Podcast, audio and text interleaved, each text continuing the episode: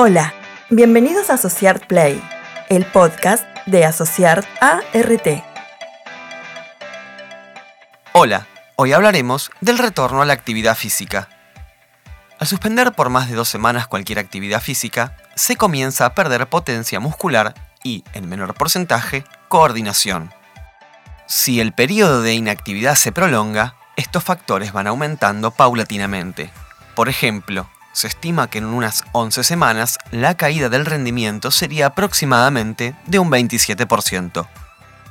Es por ese motivo que en el retorno a la actividad física se deben tener en cuenta los hábitos personales de cada individuo a lo largo de su vida.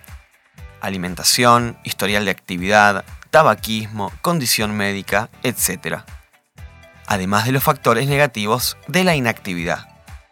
El inicio o retorno a una actividad física requiere de paciencia y debe ser gradual.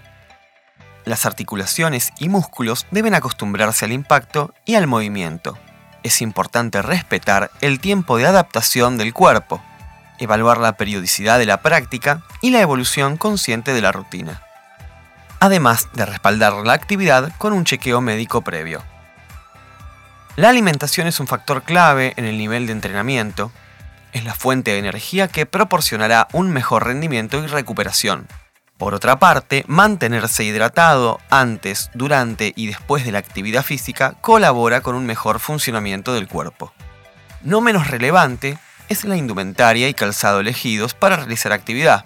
Una buena amortiguación, ropa técnica y transpirable según el deporte, proporcionarán mayor calidad y bienestar en la rutina además de protegernos, ya sea del clima como del impacto del entorno. El contexto obliga a ser respetuosos de los protocolos sanitarios emitidos por los infectólogos en cuanto a la realización de actividad física.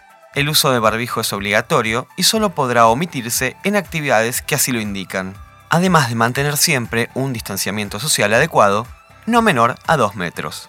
Al finalizar cualquier tipo de actividad, se recomienda realizar una rutina de elongación y relajación pues previene lesiones y mejora la condición física integral. Nuestra prioridad es tu salud. La prevención es responsabilidad de todos.